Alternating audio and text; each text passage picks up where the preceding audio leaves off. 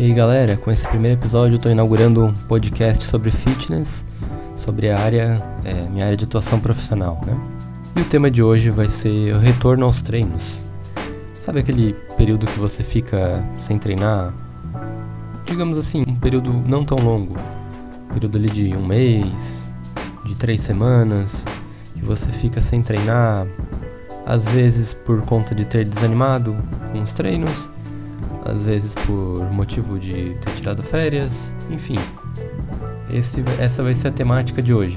O que é importante saber quando estamos iniciando o treinamento ou mesmo retornando né, aos treinos. A ideia basicamente é começar a adaptar o corpo para uma nova rotina de treinamento. E em todo treinamento adequado, claro, a gente tem uma preparação boa do corpo. O pessoal geralmente chama de aquecimento, né? Mas é, pode ser tanto uma preparação articular, uma preparação específica, a gente faz o próprio exercício, a versão é, bem reduzida dele, né? Mais leve. E aquecimento ele seria assim, utilizando mesmo, os mesmos membros, né? O membro superior ou o membro inferior, resumindo bastante. Bom, e o que acontece quando a gente está numa rotina regular de treinamento?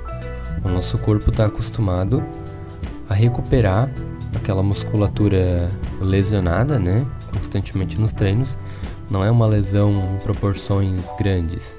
São micro lesões, que são é, lesões que estimulam o desenvolvimento muscular de algumas capacidades e características do músculo e, e outras capacidades neuromotoras.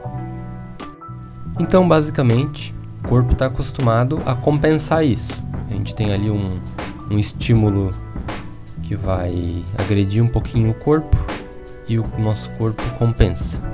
Aí tem aquele estímulo, compensação. Estímulo, compensação. É um ciclo. Quando esse ciclo é quebrado, depois de algum tempo, o nosso corpo acostuma com outro ciclo, que é o ciclo onde não tem esses estímulos, entende? Ou esses estímulos são muito ocasionais, de vez em quando, uma vez na semana.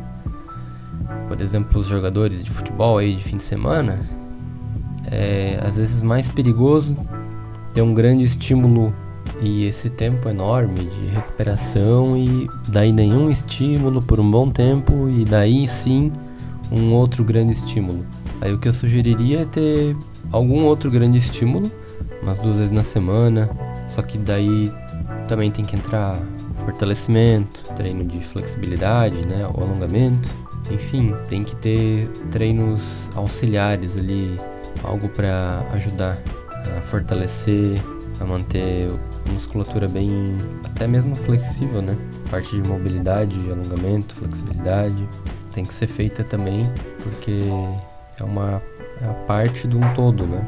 Se você treina só um atributo da sua musculatura ali, mesmo da parte neural, né, que é a parte de coordenação, se você treinar só um atributo ou focar somente em um ou poucos atributos, né, convenhamos que não nada no corpo trabalha separado.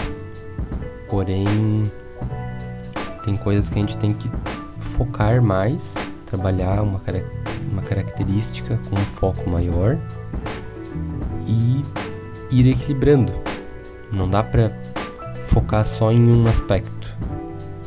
Lógico, como eu falei, não se treina só um aspecto sozinho, mas com o enfoque, né, com o objetivo de trabalhar só um aspecto, ou mesmo sem objetivo, que é pior ainda. Mas isso é tema para outro ou outros programas. Então, para resumir o retorno aos treinos, primeiro você tem que é, reavaliar, rever se os seus objetivos ainda são os mesmos de quando você parou, ou se você vai ter que trocar todo o seu sistema de treinamento, né? Aí cabe ao seu professor fazer o planejamento novamente. Daí depende, né? O planejamento depende muito do tipo de treino que você faz. Se é um, um treino de cardio, ali corrida, bike, natação, enfim. Para qualquer treinamento, eu acho sensato professor ter um planejamento periódico, no caso um ciclo de treinamentos, alguns ciclos, né, de treinamento, progressão e o acompanhamento regular. É lógico, você só vai ter esse acompanhamento exclusivo aí se você tiver um professor particular, um personal trainer, ou mesmo uma consultoria, assessoria. É... O professor de sala ali, ele até faz esse acompanhamento, mas não é. Ele não tem o tempo para ficar vendo cada caso. Também nem a função dele. O professor de sala ele tem inúmeras funções. Já o professor particular, a única função dele é te acompanhar mesmo. Exclusivamente dedicar um, um momento do, do dia dele ali para planejar o seu treinamento. Então, vistos e definidos seus objetivos, você vai começar gradualmente subindo ali, talvez número de séries, repetições, carga, ou mesmo só alterando execuções de exercício, ou só alterando exercícios, ou tudo junto. Vai de cada caso, entende? planejamento e da avaliação das capacidades do aluno e da evolução dele. E claro, do quanto ele dá de si, o quanto ele se empenha para atingir aqueles objetivos. É, com menos com menos vontade, né, com menos garra, a gente vai ter menos resultados. Sendo que o oposto é verdadeiro com mais garra, com mais vontade, a gente vai ter mais evolução.